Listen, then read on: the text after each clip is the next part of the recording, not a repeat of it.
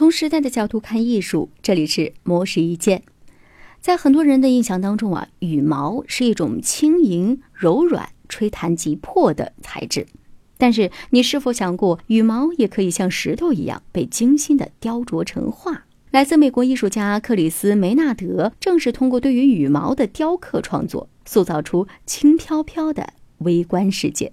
梅纳德在开始创作前，或者先想到特定的鸟类，然后了解这种鸟的特性以及羽毛质量，再根据羽毛的情况进行创作；又或者先构思创作理念，再去选择契合于创作的鸟或羽毛。梅纳德表示，选择适合的羽毛十分费劲，因为它们必须在外形、图案、形式和颜色上都完美的契合，而且他会将羽毛的每一个细微的结构都观察得非常仔细。这样才能确保作品顺利的完成。在梅纳德看来，羽毛是功能和外观的完美结合，它既能帮助鸟类抵御自然气候的伤害，还是鸟类在大自然中最好的伪装。同时，它们也载着人类对于世界的奇思妙想，甚至是一段值得纪念的情感。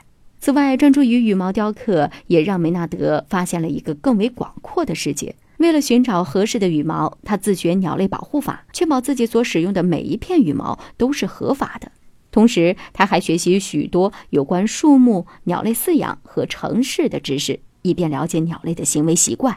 如今，梅纳德的羽毛雕刻作品在 YouTube 上获得高点击量，也被多家国外的媒体争相报道。而谈起自己的创作为何能如此吸引人，梅纳德觉得，也许是因为对于人类来说。